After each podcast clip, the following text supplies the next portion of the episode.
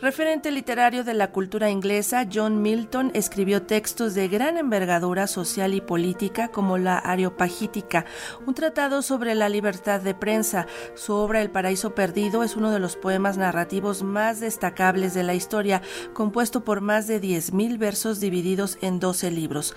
Milton no se distinguió por una vasta producción sonetística, sin embargo, en sus contados sonetos italianos e ingleses, el poeta muestra agilidad una puntualidad imagística y una variedad prosódica, a decir del poeta y traductor Mario Murgia, con quien platicaremos esta mañana del libro Sonetos y una canción de John Milton, que se presentará el próximo sábado 22 de abril.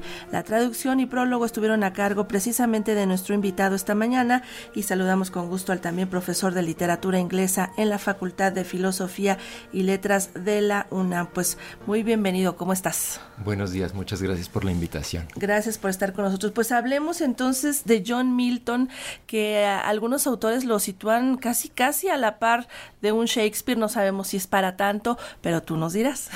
Yo, creo que sí es para tanto. Eh, bueno, tradicionalmente se considera que Milton es, digamos, eh, la cumbre de la poesía inglesa después de Shakespeare, por supuesto.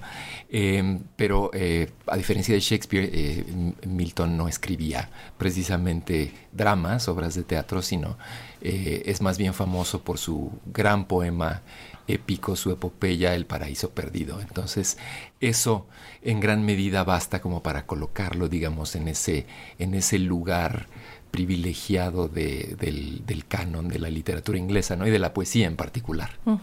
Ya que mencionamos esta obra, El Paraíso Perdido, que es tan extensa, él ahí demuestra una visión muy particular de ese paraíso perdido. Hay ángeles que comen, que son deleitosos. Ah, claro. Este, también la figura del gran maligno también está presente. Así es. Un poco, platícanos del espíritu de esta obra. Bueno, El Paraíso Perdido eh, lo dictó Milton a, algunos amanuenses, incluida una de sus hijas, por ejemplo, eh, y lo dictó porque él ya estaba totalmente ciego para ese, para ese momento. Y es un, digamos, es un sumum de, sus ideas, no solamente políticas, por supuesto, que eran ideas políticas bastante claras y en algún sentido bastante radicales, sino también de sus nociones de lo que la poesía debería ser y para lo que debería servir. ¿no? Eh, en los primeros versos, incluso del Paraíso Perdido, Milton eh, establece los propósitos de su, de su creación y, dice que tendrá que servir, por lo menos idealmente, para justificar los, los caminos de Dios y, sus digamos, sus preceptos para con los hombres, ¿no? Eh, pero por supuesto no es solamente un poema religioso, también es un, es un poema profundamente eh, emotivo, eh, profundamente conmovedor, creo yo, y sobre todo un, es, es un poema complejo intelectualmente. Y eso, y eso, por supuesto, que permea toda su poesía, incluso su poesía más, más temprana, ¿no? Milton no fue solo un hombre de letras, también fue funcionario. Un poco que nos hables del contexto político histórico de entonces y qué tanto permea eso en su obra. Milton era antimonárquico en épocas muy convulsas de la historia, no solamente inglesa, sino europea en general. Eh, Milton apoyó, por ejemplo, eh, la decapitación del, rey Carlos I, porque apoyaba, digamos, esto que se llamaba Commonwealth o mancomunidad. Eh, en la cual gobernaba el famosísimo Oliver u Oliverio Cromwell. Ah, y en ese sentido actuó y, actuó de, manera, dirían algunos después, eh, impulsiva. Eh, incluso cuando se restauró la monarquía, eh, Milton fue perseguido, si se salvó de, de la cárcel o incluso de, de, la muerte fue gracias a algunos admiradores suyos, mm. amigos suyos, pero durante la mancomunidad, eh, tienes razón, fue, fue servidor público, digamos, fue lo que correspondería a nuestro secretario de Relaciones Exteriores, por ejemplo, fue ministro de, lenguas extranjeras, de latín particularmente para el gobierno de Oliver Cromwell, y se encargaba de los asuntos que, tenía que, ver, que tenían que ver con el gobierno inglés y otros gobiernos europeos de, de su época, por supuesto.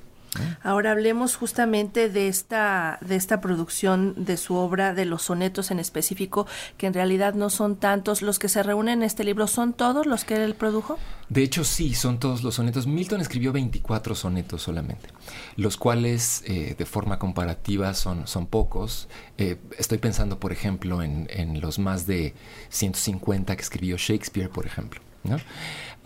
Y como los escribió en un periodo, digamos, de más o menos 30 años, tampoco se puede hablar, eh, digamos, de cierta unidad temática entre esos 24 sonetos. Es decir, no son una secuencia, no son un ciclo de sonetos, eh, estrictamente hablando. Pero son sonetos que tuvieron en épocas posteriores una influencia muy grande, eh, sobre todo en los poetas ingleses del siglo XIX y son sonetos que comparados con otros, eh, con la producción de otros sonetistas, son muy peculiares porque no solamente tocan el tema, digamos, del amor, ¿no? O, de, o, este tema petrarquista muy, muy eh, conocido de, de la dama casi inalcanzables, sino que también tocan otros tópicos como por ejemplo eh, temas que tienen que ver con eh, la política, por supuesto, con las relaciones eh, que Milton tuvo en algún momento con algunos amigos, con algunos alumnos. entonces son, son sonetos que, que resultan muy evocativos y que por eso mismo creo que vale la pena leerlos en, momentos como los que vivimos hoy.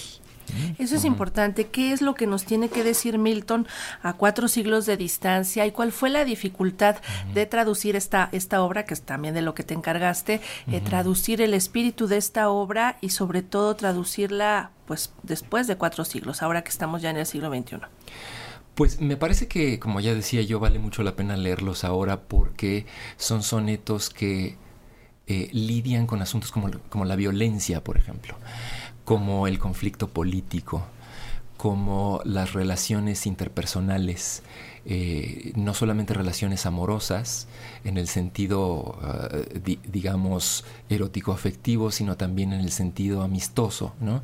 Hay, hay sonetos que están dirigidos a los amigos, eh, sonetos que tienen que ver con la importancia, por ejemplo, de la intelectualidad, o de la respuesta ante tal o cual obra artística. Eh, son sonetos que lidian con el asunto de escribir en momentos difíciles para el poeta mismo, para el individuo. Entonces son, son temas con, el que nos, con los que nos podemos relacionar de manera eh, muy, muy cercana y, que nos atañen en, cualquier momento. Son 24 sonetos y una canción. una canción. ¿Cuál es esta canción?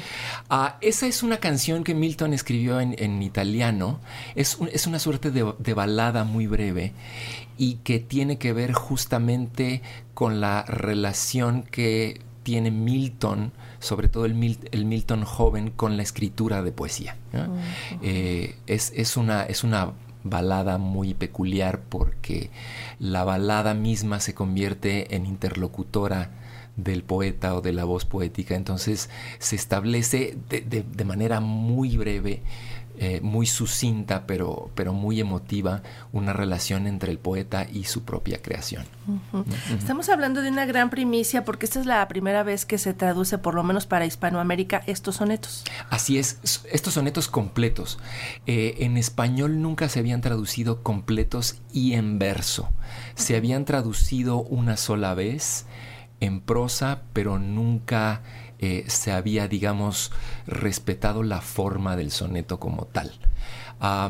en ese sentido, creo que vale la pena eh, tomar en cuenta que un soneto, bueno, es tanto contenido como, como forma. La forma es contenido, ¿no? Para una, para una forma poética, como, como lo es el soneto. Entonces a mí me parecía importante que eh, si me ponía yo a traducir los sonetos, los tradujera, eh, digamos, no, no, sé tanto, no, sé si fielmente es, es, la palabra, pero sí de manera que en español constituyera cada pieza un soneto. ¿no? Entonces eso es lo que intenté hacer y bueno, ya será decisión de, de quien lea si esto se logró de manera cuando menos eficiente o no. Muy bien, pues tendrán la oportunidad de dar su veredicto al respecto porque pueden participar ustedes en la presentación que se va a realizar de este libro el próximo sábado 22 de abril. Eh, esto es Sonetos y una canción de John Milton, traducción y prólogo de Mario Murgia. Y bueno, esto va a ser a las 12 horas en el auditorio Fray Bernardino de Sagún en el Museo Nacional de Antropología. ¿Quién va a estar ahí? Va a estar Antonio Saborit y ¿El director Patricia, del museo? Exactamente, es director del museo y Patricia Oliver, que es una eh, crítica literaria eh, muy inteligente y muy importante. Bueno, pues están invitados a que participen en esa presentación y que puedan platicar también con el autor de la obra, con Mario Murya. Mario, muchísimas gracias por haber venido. Muchas gracias y que quiero agradecer a Aquelarre Ediciones por haber aceptado eh, publicar poesía, lo cual ya no es frecuente en, en, en, estos días. Y bueno, invitarlos a que vayan a la presentación y a que se hagan de libros si es posible. ¿no? Muy bien, pues mucho éxito, Mario. Muchas gracias. Hasta pronto. Hasta luego.